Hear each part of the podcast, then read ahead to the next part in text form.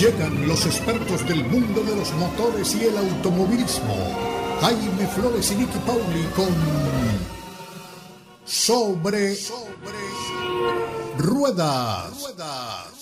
Sobre Ruedas es una presentación de Unánimo Deporte, el poder del deporte y la cultura latina.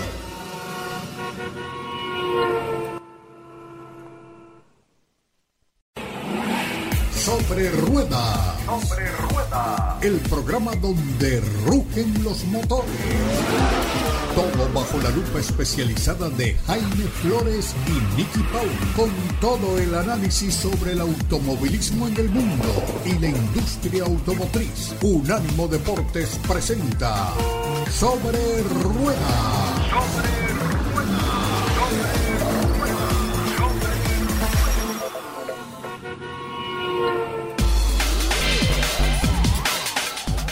¿Qué tal amigos? Bienvenidos una vez más a Sobre Ruedas a través de Unánimo Deportes. Gracias como siempre por el privilegio de su sintonía. Gracias por estar con nosotros, bien sea en vivo, al aire o a través de nuestras redes, de nuestras plataformas, de nuestro podcast en cualquier lugar y a cualquier hora. Estamos con ustedes en Sobre Ruedas a través de Unánimo Deportes. Pues bien, hoy no tenemos Fórmula 1, tenemos un asueto en la temporada, en el calendario. Las eh, incidencias de la categoría se reanudan el próximo fin de semana en Australia. Pero eso no quiere decir que no tengamos para ustedes un programa cargadísimo de información de lo que está pasando en el mundo de las carreras y de los vehículos. Como siempre, tenemos el privilegio de contar para eso con doña Nikki Pauli. Nikki, qué grato saludarte, como siempre, bienvenida. Muchísimas gracias Jaime por ese saludo y por esa bienvenida, la que está feliz de estar aquí en el programa contigo compartiendo micrófono y por supuesto con toda nuestra audiencia, soy yo. La verdad es que este fin de semana no tenemos Fórmula 1, no hay carreras en las pistas después de el inicio de esta temporada 2022 con dos grandes premios que nos han dejado sentaditos al borde del asiento, queriendo más, queriendo más de esta temporada que cuando apenas terminamos el año pasado, uno de los años más competitivos quizás en la historia de la Fórmula 1, un año que nos dejó muchas emociones, un año en el que hubo competencia hasta la última vuelta prácticamente de la última carrera nosotros decíamos, el próximo año, 2022, hay cambio reglamentario, no sabemos qué es lo que va a pasar. Tú, Jaime, me preguntabas, ¿será tan competitiva la Fórmula 1 en la próxima temporada? ¿Continuaremos viendo estos duelos en las pistas? Y coincidíamos en ese momento en que era difícil saberlo, en que no teníamos ese neumático de cristal para adivinar el futuro y que con los cambios reglamentarios muchas cosas podían pasar, como por ejemplo que un equipo que era puntero y peleaba en 2021 quedara rezagado en 2022, algo que hemos visto con eh, particularmente con el Mercedes de Lewis Hamilton, que este año en las primeras dos carreras no se ha mostrado en donde nosotros creemos que debería estar pero el equipo está trabajando muy duro con eso. Así que eh, han sido dos carreras muy buenas para arrancar. La próxima será en Australia, el próximo fin de semana, una carrera que regresa al calendario de la Fórmula 1 en esta etapa post-pandémica, después de lo, que, ha pasado en el mundo. Recordemos que estaba la Fórmula 1 precisamente en Australia, a punto de arrancar la temporada 2020, cuando entramos en este periodo de la pandemia y esa carrera se suspendió. Eh, ya los equipos estaban allí eh, y tuvieron que irse, así que bueno, desde entonces no han vuelto a Australia, vuelven ahora que ya se han levantado las restricciones, que ya la pandemia eh, aparentemente nos la dejamos atrás, vamos a continuar un poco más apegados a lo que era la normalidad prepandémica. Eh, aunque el mundo por supuesto ha cambiado mucho desde entonces y nosotros también, pero la Fórmula 1 regresará a la pista la semana que viene. Entonces, ¿qué pasa esta semana? Ustedes dirán, bueno, ¿qué hacemos aquí? ¿De qué hablamos? Pues hablemos también de Fórmula 1 porque no estamos escasos de noticias y quizás la noticia que esta semana eh, se ha llevado la, la mayor parte de las primeras planas de deporte de los medios de automovilismo y que la gente ha volcado su mirada sobre esto es que la Fórmula 1 ha anunciado oficialmente algo que hasta hace unos días era apenas un rumor. Se trata del regreso de la categoría a Las Vegas en la temporada 2023. Recientemente la Fórmula 1, los, directivos de la Fórmula 1 manifestaban que querían una temporada con 30 carreras, algo que está para el debate. Para unos 30 carreras puede ser mucho, para otros puede ser muy poquito porque están emocionados y quisieran que fuese como NASCAR, carreras prácticamente cada fin de semana. En este caso, la Fórmula 1 quiere expandir. Y en esta expansión, eh, después de que los derechos comerciales los tomara la gente de Liberty Media, de manos del de que estaba antes, Bernie Eccleston, Liberty Media es una empresa eh, estadounidense, una empresa que se dedica eh, con mucho énfasis a la producción de grandes eventos. Es una empresa que está en bolsa y es una empresa que ha hecho una inversión muy, muy grande en la Fórmula 1 y que me imagino en algún momento querrá ese retorno por la inversión que ha hecho.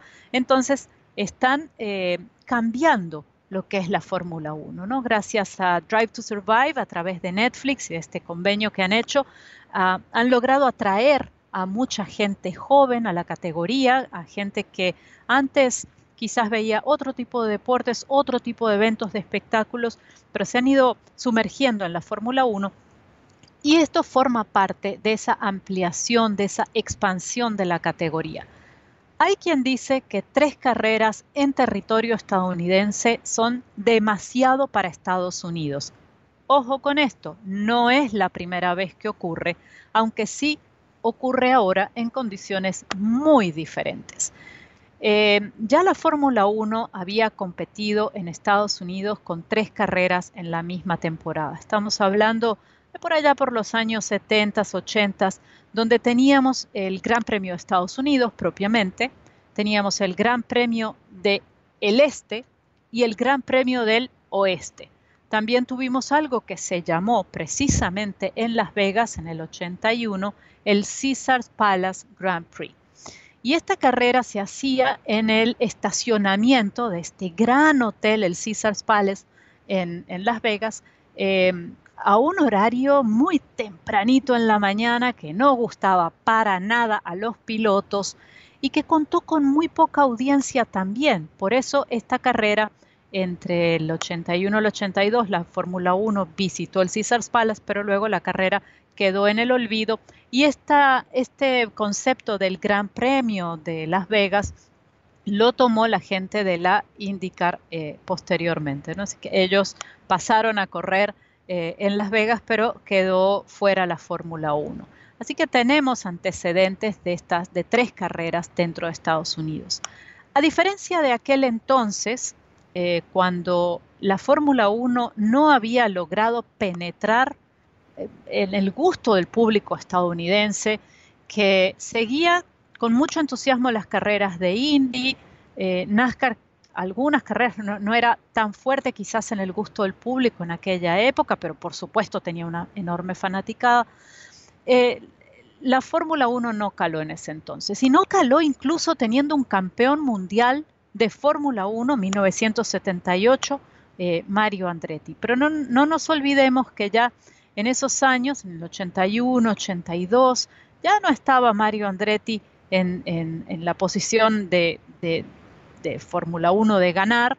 Eh, la estrella era Nelson Piquet, que se coronó precisamente en esa carrera de Las Vegas eh, en el 81, ganó su primer campeonato mundial brasilero lo ganó eh, en una carrera que hasta el día de hoy se habla de ella, muy disputados los resultados de esa carrera, eh, con Carlos Alberto Reutemann, el piloto argentino que corría en aquel entonces con el equipo de Saudia, Williams, y Nelson Piquet que corría con Brabham.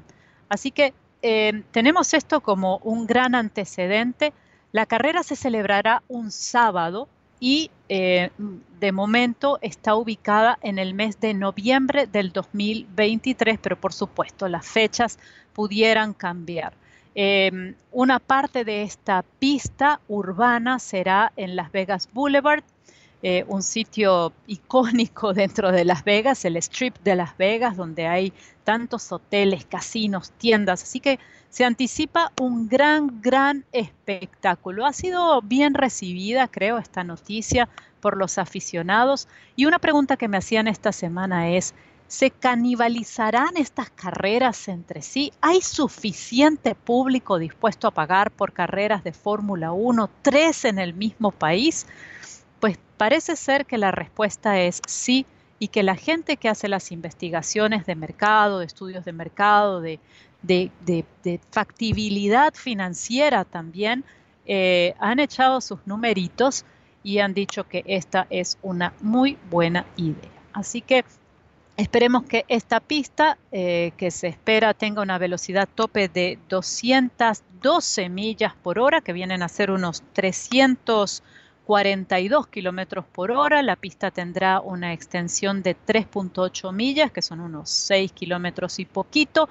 Habrá 14 curvas, 3 rectas y dos zonas para el DRS o para favorecer los adelantamientos, como ustedes prefieran. Así que bueno, con esa noticia de que tendremos Gran Premio en Las Vegas en 2023, los dejo por el momento. Vamos al corte comercial y cuando regresemos les estaré hablando de otra noticia que sacude la Fórmula 1 esta semana y que está relacionada nada más y nada menos que con Sergio Checo Pérez. Ya volvemos. Y aquí estamos de regreso en nuestro segundo segmento de Sobre Ruedas por Unánimo Deportes. Venimos hablando del Gran Premio de Las Vegas que debutará en 2023, o eso nos ha contado la gente de la Fórmula 1. Y eh, hay otra noticia que les decía yo que, sacudió un poco el panorama informativo esta semana y que tiene que ver con Sergio Checo Pérez. Sergio Checo Pérez que ha venido realizando un muy buen desempeño dentro de la escudería Red Bull con su compañero Max Verstappen. Estuvo el año pasado allí, repite esta temporada. Sergio que que lo hemos hablado en más de una oportunidad nosotros, incluso Jaime en algún momento me preguntaba, Niki, ¿tú crees que a Sergio le den la oportunidad? ¿Tú crees que en igualdad de condiciones Sergio pueda pelear por el campeonato? Y la respuesta siempre eh, es la misma, incluso en nuestro programa Sin Filtro, donde también lo hemos eh, conversado con los compañeros, lo, lo hablábamos con Alberto Pérez Landa hace unos días y con Cristian Echeverría esta situación de Sergio dentro de Red Bull, ¿qué tan favorecedora es a la hora de pelear por el título? ¿Y por qué planteo esto? Lo planteo porque esta noticia de la que les hablaba a mí me ha hecho reflexionar mucho sobre esta situación. Pierre Gasly tiene contrato con Red Bull hasta 2023. Helmut Marko decidió bajarlo del equipo principal en el 2019 y desde entonces el piloto ha corrido en Toro Rosso y en Alfa Tauri. Sin embargo, el contrato eh, sigue estando allí y Marco dice que tiene miedo de perderlo. Y nos decía esta semana, todavía tiene un contrato hasta 2023. Si este contrato expira y no podemos ofrecerle una oportunidad de ascenso, lo más probable es que lo perdamos. No queremos eso. Obvio, la gente del equipo Red Bull no está considerando eh, rescindir el contrato de Max Verstappen, pero eh, han dicho que eh, están abiertos a comparar a Sergio Checo Pérez contra Gasly para tomar una decisión a finales de, de 2022, que es hasta donde tiene contrato Sergio Pérez. Y decían también en el equipo, por el momento todavía tenemos un contrato con Checo, palabras claves por el momento, y tenemos que comparar el rendimiento de estos dos pilotos. Con Checo todavía tenemos hasta mediados de año. Y me preguntaba yo cuánto de presión no va a poner esto extra en, Checo Pérez. Eh, algo que en lo personal no considero justo, si bien es cierto que está, es bueno que Sergio sepa cuáles son las condiciones, que lo están comparando, eh, pues esa honestidad, esa transparencia, esa apertura del equipo eh, viene bien, pero por otra parte uno se pregunta, ¿le están dando el mismo crédito a Sergio Checo Pérez que, le van a dar al resto de los pilotos de la escudería? ¿Por qué eh, ubicar a, Gasly en, este movimiento? retirando a Sergio, posiblemente retirando a Sergio Checo Pérez del equipo. ¿no? Mucha especulación en torno a esto, por supuesto, y mucha gente que en la semana me, han contactado preguntando si, si, a mí qué me parecía y si me parecía justo. La verdad es que no, no me parece justo. Entiendo que son los negocios de la Fórmula 1, entiendo que esto no es una institución de caridad, sino un negocio.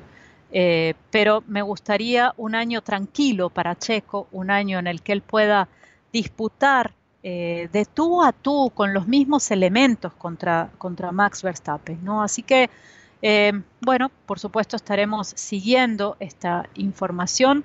Em, habrá un mercado de pilotos bastante activo este año y eh, esto es apenas una apertura de lo que veremos en el resto de la temporada. Otra noticia que se abrió en estos días dentro de la Fórmula 1 es que el grupo Volkswagen puede dar luz verde a la entrada en Fórmula 1 la próxima semana. Se espera que el grupo Volkswagen le dé luz verde a alguna de sus dos marcas, Audi y Porsche, en Fórmula 1. Esto es algo que se viene conversando desde hace mucho tiempo atrás, pero todavía la decisión no se ha tomado.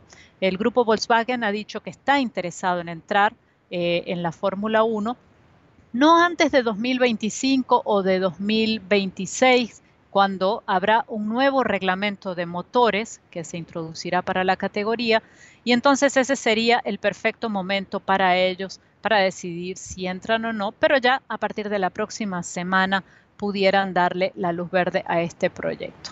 Un, nombre muy importante dentro de, la, industria automotriz y por supuesto tanto Audi como Porsche, dos nombres increíbles dentro del automovilismo que si bien eh, no han, en el caso de Porsche sí estado en Fórmula 1, eh, en, el caso de Audi en otro, bajo otra, otra sombrilla muy atrás y antes de que se creara la Fórmula 1, eh, hay un parentesco con el automovilismo de, este nivel, o lo que se llamaba entonces los grandes premios de Europa, pero bueno, estaremos atentos por supuesto para traerles la información.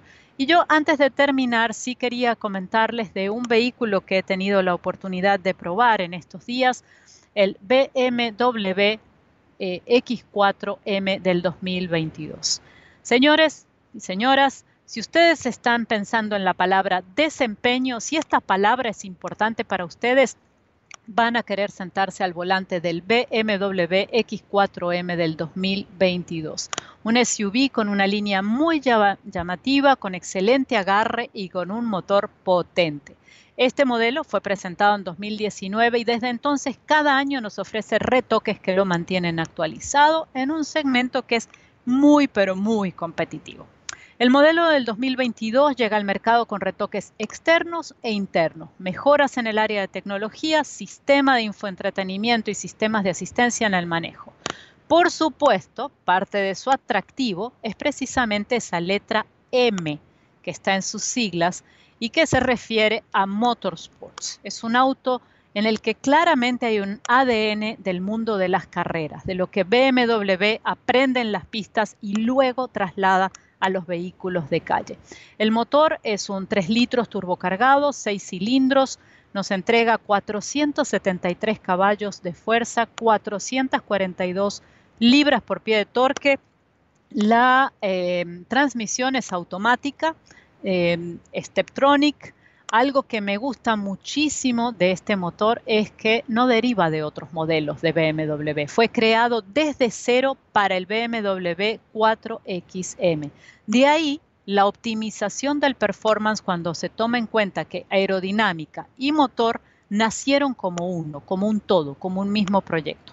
Es un SUV para cinco pasajeros, eh, muy pero que muy cómodo y para los que siempre me preguntan por las redes sociales cuánto de 0 a 60 millas por hora, les digo que 3.9 segundos. Si ustedes cuentan con el paquete llamado Competition, el vehículo va de 0 a 60 en 3.7 segundos. La velocidad tope está electrónicamente controlada, llega a los 177 millas eh, por hora gracias al paquete M-Driver, que si ustedes lo tienen, les incluye un pase, además, al BMW Performance Center Driving School. Es decir, tendrán la oportunidad de ir a aprender a manejar estos vehículos de alto desempeño al propio centro de manejo de la escuela de la gente de BMW. Así que eh, se los recomiendo si les gusta la marca alemana, den una miradita en el concesionario, seguro que no se van a arrepentir. El precio del BMW X4M arranca en los 73.600 dólares y el modelo que tuve para la prueba, incluyendo opcionales, llegaba a los 86.145. Con esto los dejo, me despido de este segmento, pero por supuesto tenemos muchísimo más y en el próximo Jaime nos estará contando algunas de las novedades del mundo de la industria automotriz. Ya volvemos. Aquí estamos, regreso con ustedes en Sobre Ruedas a través de Unánimo Deportes y vamos a hablar de un tema que seguramente está atrayendo mucha atención en mucha gente en los Estados Unidos y en el resto del mundo. No estamos atravesando los mejores tiempos, estamos teniendo algunas dificultades que queremos eh, que muy pronto podamos superar. Eh, veníamos superando eh, el tema de la pandemia, que nos causó serias dificultades y todavía tenemos algunas consecuencias por atravesar, pero por fortuna ya la parte más importante, que es la que tiene que ver con la salud, con los servicios sanitarios, con los hospitales, con las cifras eh, enormes y lamentables de, personas que han fallecido como consecuencia del coronavirus. Pero ya tenemos pues eh, algunas variantes que se han venido presentando de un tiempo para acá que han resultado ser mucho más eh, benignas, por llamarlas de alguna forma, que las que vimos inicialmente. Eh, aparentemente una nueva que está desarrollándose en China, particularmente en el área de Shanghái, es inclusive mucho menos nociva, mucho menos peligrosa que la de Omicron, que pues tuvo una cantidad enorme de contagios, pero que por fortuna la mayoría de las personas que resultaron contagiadas pues presentaban síntomas muy leves, muy pocos casos de hospitalización y mucho menos aún de muerte. Eso en lo que tiene que ver con la pandemia. Pero como si faltaran problemas en este mundo, pues ha habido una invasión por parte de Rusia a Ucrania y esto ha causado serias dificultades en una cantidad de cosas que tienen que ver con nuestro mundo, el mundo de los automóviles, el mundo de los vehículos, el mundo de los combustibles. El mundo de los fabricantes de automóviles se había visto complicado por otro problema que no tiene nada que ver ni con la pandemia ni con los temas de política internacional. Es un tema de suministro de microchips, de mm, semiconductores, la mayoría de los cuales son producidos en Taiwán pero tal vez un exceso de demanda y una falta de previsión oportuna de los fabricantes pues nos ha llevado a esto de la escasez de los semiconductores que pues ha conducido también a que los fabricantes hayan tenido que suspender y en algunos casos inclusive cerrar plantas de producción de vehículos y esto ha traído una escasez grande a los concesionarios. Muchas personas que quieren comprar un vehículo simplemente no pueden hacerlo porque los fabricantes no lo tienen, no tienen el producto para venderlo. Y eso, como ocurre siempre, es apenas una consecuencia de la ley de oferta y demanda, pues en la medida en que más gentes quieran comprar vehículos y haya menos vehículos disponibles en el mercado, pues eso provoca un aumento de los precios. De manera que eso es lo que estamos viviendo en este mundo.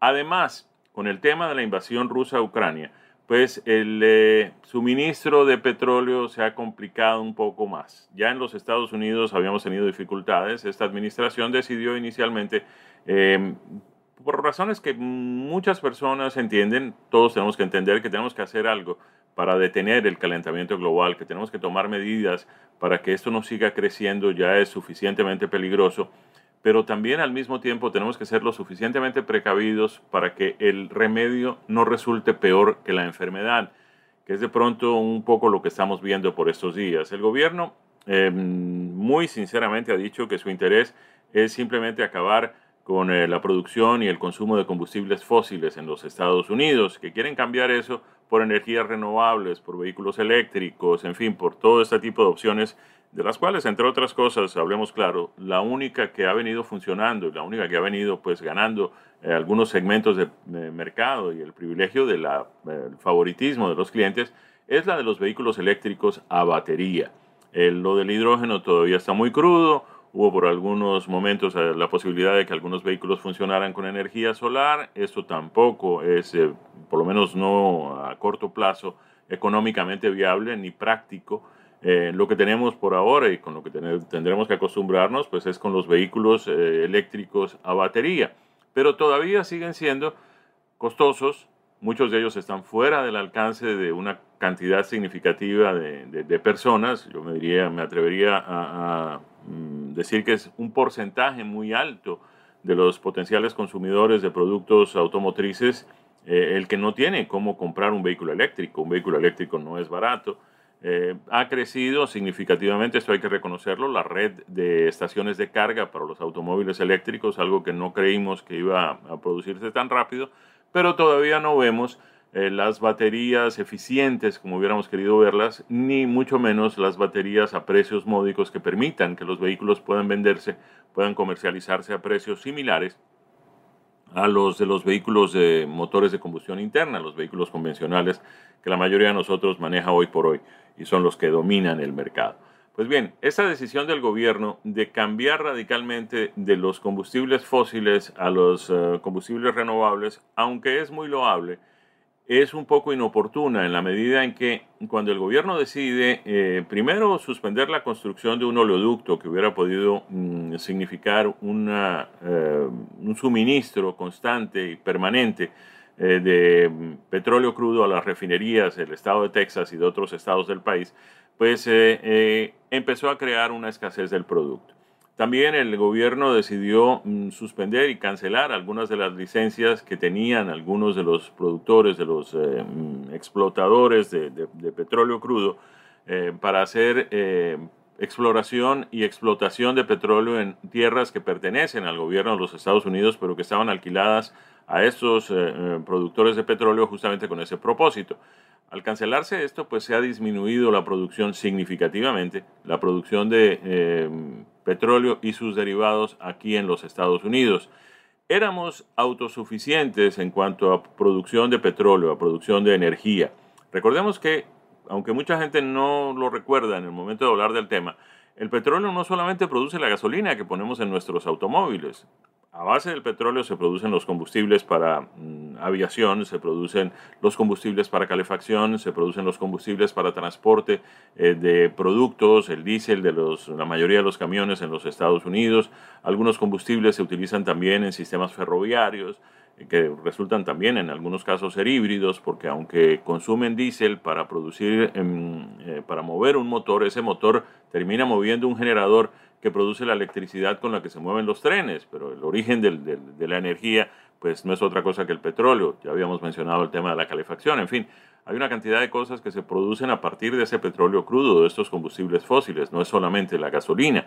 Es decir, ayudamos mucho cuando cambiamos nuestro automóvil de gasolina a eléctrico, pero hay otras cosas que simplemente todavía no tenemos una tecnología que nos permita volar con sistemas híbridos o volar con motores eléctricos y cosas de ese tipo. Eso todavía no existe, de manera que pues, los aviones por mucho tiempo seguirán dependiendo del petróleo para su combustible. De manera que, pues, eh, eh, visto todo esto, nos parece un poco prematuro que el gobierno decida simplemente dejar de producir eh, energía en los Estados Unidos. Esa un cambio de la autosuficiencia que teníamos a la dependencia de petróleo extranjero, que no necesariamente está en manos de nuestros amigos, es lo que nos tiene en las dificultades en las que estamos y lo que ha llevado a que los precios del combustible hayan tenido en menos de un año, poco más de un año, un incremento superior al 50%. En algunos casos estamos viendo ya gasolina a 7 dólares por galón en algunos puntos de los Estados Unidos.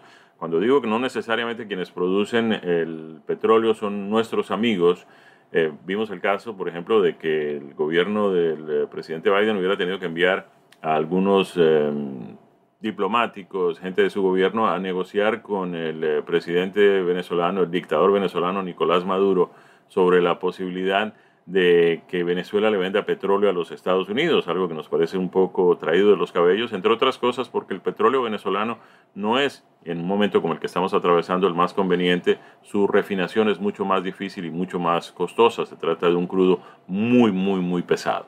De manera que pues tendremos que buscar soluciones. Aquí, ya se está hablando de la posibilidad de extraer eh, un millón de barriles de petróleo crudo diarios de la Reserva Estratégica de los Estados Unidos nos parece un poco arriesgado en la medida que el propósito de esa reserva estratégica es justamente tener ese petróleo allí eh, acumulado, pues almacenado, con el fin de que podamos necesitarlo en caso de que sucedan cosas como las que están sucediendo, que no preveíamos hace algunos años, no nos imaginamos que Rusia iba a invadir a Ucrania, no nos imaginamos que iban a tomarse decisiones aquí en los Estados Unidos que iban a perjudicar la producción doméstica de energía y particularmente de petróleo crudo. De manera que si extraemos ese petróleo, ese millón de barriles, tenemos que pensar ya en una manera de pues eh, volverlo a poner en esa reserva estratégica. Nos vamos, cumplimos compromisos, pero regresamos con más. Vamos a compartir con ustedes las impresiones de manejo de un par de vehículos de la marca coreana Hyundai, aquí en Sobre Ruedas a través de Unánimo Deportes. Y aquí estamos de regreso para nuestra última vuelta del día de hoy en este circuito llamado Sobre Ruedas, circuito en el que Jaime nos va a llevar de paseo por la pista y nos va a contar qué vehículos has venido manejando. Jaime, queremos saberlo todo. Cuéntanos. Así es, Nicky. Pues eh, vamos a hablar hoy de dos vehículos que me encantan. Dos vehículos que son, eh, sin eh, tener por qué esconderlo, mm, algunos de mis favoritos, de mis preferidos en esta industria automotriz, en este mercado en el que estamos viviendo. me voy a referir a dos productos de la marca coreana Hyundai. A veces uno conversa con la gente y cuando uno expresa sus preferencias por esa marca coreana, la gente le dice, ay, pero productos coreanos. Y resulta que vale la pena aclarar algunas cosas frente a estos productos coreanos, porque mm, para comenzar, las eh, fábricas coreanas de automóviles no son ni tienen mucho que ver con las que conocimos desde algunas décadas atrás. Eh, había algunos productos originalmente coreanos que realmente no satisfacían pues las normas básicas de calidad y sobre todo de confiabilidad. Eh, hubo algunas dificultades en el comienzo de la industria automotriz coreana que por fortuna han sido completamente superadas. Pero no solamente en el caso de la industria automotriz. Hoy en día podemos decir que los coreanos eh, están ocupando el puesto que en algunos momentos en la historia reciente ocuparon, ocuparon mejor, los japoneses eh, con sus productos electrónicos, con sus vehículos, con sus productos de avanzada, en fin. hay una serie de, marcas coreanas, como es el caso de LG, eh, que fue inicialmente Gold Star, después cambiaron el nombre para LG, o de Samsung, que tienen pues un liderazgo importantísimo en eh, sus mercados, en lo que tiene que ver particularmente con productos electrónicos, pero han entrado también en el terreno de los electrodomésticos muy bien y pues han logrado conquistar segmentos importantes del mercado. Podríamos decir hoy que pues Samsung en lo que tiene que ver con teléfonos tiene una posición muy similar a la que tendría en su momento Sony o la que tiene Apple también con algunos de sus productos, particularmente en telefonía celular. Y bueno, nos estamos desviando del tema, vamos a hablar de automóviles. Pero lo mismo está pasando con Hyundai y con Kia, que pertenecen además al mismo conglomerado financiero. Había otra marca, hay otra marca que pues eh, lamentablemente ya no es eh, una marca muy comercial y no, no, tiene mucha presencia aquí en los Estados Unidos, que es la marca Daewoo que inicialmente pues era una mm, eh, subsidiaria de la compañía norteamericana General Motors y que tuvo también una presencia importante en el mercado. Pues bien, cuando decimos que son coreanos, pues la gente tiene esa percepción. Hay que cambiar esa percepción. Yo me atrevo a recomendar sin lugar a dudas los productos coreanos como productos de excelente calidad, de magnífico desempeño y sobre todo de gran confiabilidad. Pero también esa idea de que los productos son coreanos no es necesariamente cierta. Uno de los fabricantes que más productos eh, manufactura aquí dentro de los Estados Unidos es justamente el fabricante coreano Hyundai. Tiene una planta de excelentes condiciones, de primera línea, de primer orden, en el estado de Alabama, en la localidad de Montgomery, donde fabrican pues buena parte de sus productos, entre ellos este Sonata Limited al que me voy a referir. Esta marca coreana vino a ocupar eh, un segmento eh, difícil en el mercado. Vino a meterse donde había dos grandes competidores que pues, se disputaban todos los años el eh, título de ser el vehículo de mayores ventas. Eran el eh, Honda Accord y el Toyota Camry. Eran los grandes líderes en el mercado de los sedanes medianos que en su momento también era el segmento de mayores ventas. Bueno, en automóviles, porque siempre lo hemos sabido y lo decimos cada vez que hay la oportunidad, el segmento de mayores ventas en los Estados Unidos es el de los pickups de tamaño completo. Pero en lo que se refería a automóviles eran los sedanes medianos. Hoy por hoy eso también ha cambiado y ha cambiado radicalmente. La gente no está comprando automóviles, prefiere comprar crossovers o utilitarios deportivos, eh, en fin, camionetas, por llamarlas de alguna forma. Pues bien, de todas formas, esta llegada del Sonata al segmento de los sedanes medianos pues causó cierto impacto ahí donde estaban el Accord y el Camry. También ha estado el Altima por mucho tiempo, aunque la gente a veces tiende a ignorarlo. Hay otros productos de la marca Subaru, el Legacy, hay otros productos. También hubo productos, eh, sedanes medianos de fabricantes americanos que también han abandonado por falta de ventas, porque realmente la gente no los quiere comprar, pues este segmento de los sedanes medianos. Pero había pues también algunos productos alemanes, es el caso de Volkswagen, algunos productos de Audi. Volkswagen tiene allí el Passat, tiene también el Jetta. Eh, hay algunos productos em, ingleses, hay muy pocos, yo me atrevería a decir que ya prácticamente han desaparecido. Jaguar tuvo algunos modelos cuando era pues parte del conglomerado de Ford. Pero en fin, vamos a hablar de este Hyundai Sonata, porque a mí se me antoja que es tal vez el sedán mediano de mejores condiciones y mejores características. El que manejamos, que es un Limited, viene con un motor 4 cilindros turbo 1.6 litros que entrega 180 caballos de potencia y 195 libras por pie de torsión. Viene mm, conectado con una transmisión continuamente variable, este Hyundai Sonata Limited. Es un vehículo muy competitivo. Yo quiero, mm, generalmente dejamos el precio para el final, pero quiero mencionar el precio comenzando este comentario, porque realmente es un precio muy, muy atractivo. 35.124 dólares con todos los opcionales incluidos, porque es uno de estos, eh, y estoy leyendo aquí el, el Windows Sticker, el adhesivo que los fabricantes acostumbran poner en las ventanas de los vehículos para que cuando la gente llegue a los concesionarios sepa exactamente a qué se está refiriendo. Pues es interesante porque en todo lo que aparece como equipo del vehículo aparece al lado la palabra included, included, included. A veces va uno a comprar un carro y se encuentra con que el carro tiene un precio, pero cuando uno quiere el carro con las cosas que uno quiere, ese precio aumenta significativamente, un 30 o un 40% mm, frente al valor original del carro.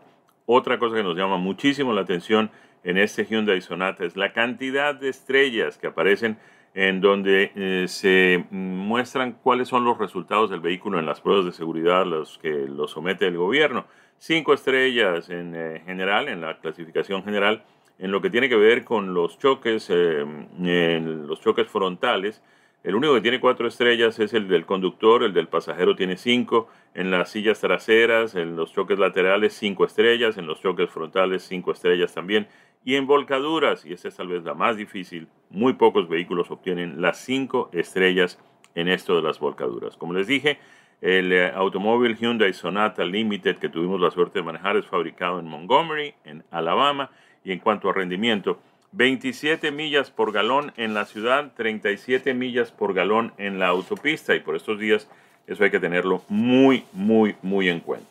Y aquí Pasamos al otro vehículo del que quería hablarles. Se trata del Venue SEL de Hyundai. Este es el típico crossover que está dominando el mercado por estos días, no solamente aquí en los Estados Unidos, sino en el resto del mundo. Trae el motor de 1.6 litros, pero con inyección directa de combustible, al contrario del Sonata que lo traía turboalimentado. Este es con inyección directa sin el turbo. Bajamos entonces de 180 caballos de potencia a 121 121 eh, caballos y 131 libras pie de torsión. La transmisión también es continuamente eh, variable en este vehículo. Nos llama mucho la atención su capacidad de rendir. Rinde muy bien, 30 millas por galón en la ciudad, 33 millas por galón en la autopista. Es muy práctico en cuanto a tamaño, es muy versátil, es un automóvil que cuando se usa como automóvil se porta muy bien, pero también cuando hay que usarlo como utilitario pues tiene capacidad significativa para transportar equipaje y unas cuantas piezas de carga allí. Este sí es fabricado en Corea, en la planta de Hyundai en Ulsan. Es un vehículo muy interesante. Tiene un precio realmente muy competitivo. Estamos hablando de 23.480 dólares. Es el precio de, de, facturación de este vehículo. Es el Hyundai Venue SEL. Es un crossover muy, muy, muy interesante y muy recomendable también. Ahí lo tienen ustedes los dos vehículos de Honda, de Hyundai, perdón, de Hyundai que tuvimos, hay gente que lo pronuncia Hyundai, Hyundai, Hyundai, yo me acostumbré a usarlo así, que es la manera como lo usamos en español. Hyundai, la marca coreana, tuvimos dos productos de ellos aquí en nuestro driveway y queríamos compartir con ustedes las impresiones de manejo. De esta forma vamos llegando al final de nuestro programa del día de hoy. Estaremos de nuevo con ustedes el próximo fin de semana cuando reanudaremos la temporada de Fórmula 1 con el Gran Premio de Australia. No se lo pierdan, aquí les tendremos todos los detalles, todas las incidencias de esta carrera que seguramente va a estar tan emocionante como han estado ya las dos primeras de esta temporada y como estuvo buena parte de la temporada del año pasado. A nombre de nuestro equipo, con Daniel Forni en la producción y en los controles, Nicky Pauli y este servidor Jaime Flores en los micrófonos, les agradecemos la sintonía, los invitamos una vez más para que estén de nuevo con nosotros el próximo fin de semana y les deseamos un muy feliz domingo y una semana muy productiva. Felicidades para todos, que la pasen muy bien. Esto ha sido Sobre Ruedas, una presentación de Unánimo Deportes.